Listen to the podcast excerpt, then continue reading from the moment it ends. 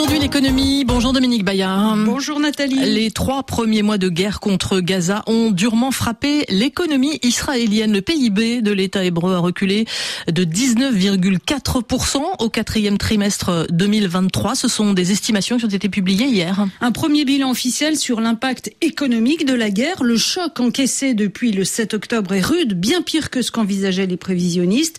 La lutte à mort contre le Hamas a porté un coup comparable à celui du Covid.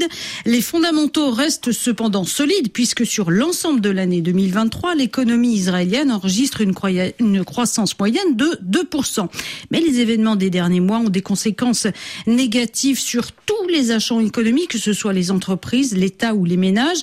20% de la population estime avoir subi une forte baisse de son pouvoir d'achat. La consommation a d'ailleurs reculé d'un tiers. Les dépenses de l'État ont doublé pour loger les familles évacuées, pour financer la guerre. Dans le secteur privé, Dominique, euh, le tourisme et le bâtiment sont les plus sinistrés. Alors le tourisme est littéralement anéanti. La construction, elle tourne au ralenti, à 15% de ses capacités, euh, par manque de main d'œuvre. Les deux tiers de, des employés étaient des travailleurs palestiniens jusqu'au 7 octobre. Ils sont aujourd'hui interdits sur le territoire israélien. La tech, le principal moteur de la croissance israélienne, elle aussi est confrontée à un gros problème de ressources humaines. Parmi les 360 000 réservistes euh, rappelés au combat, beaucoup travaillaient dans ce secteur en plein essor.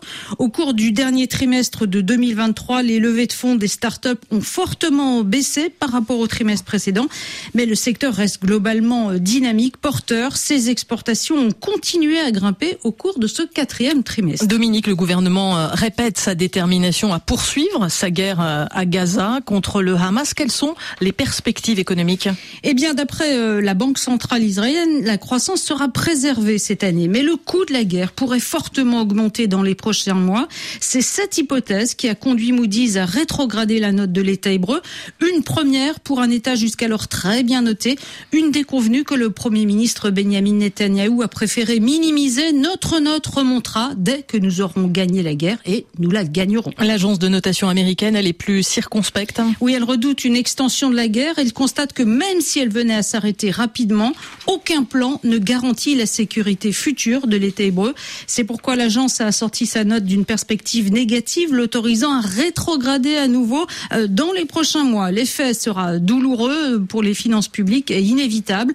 Une note en baisse, c'est le coût de la dette qui grimpe alors que le pays a besoin de dépenser davantage. Ce fardeau, il va peser durablement sur tous les contribuables israéliens.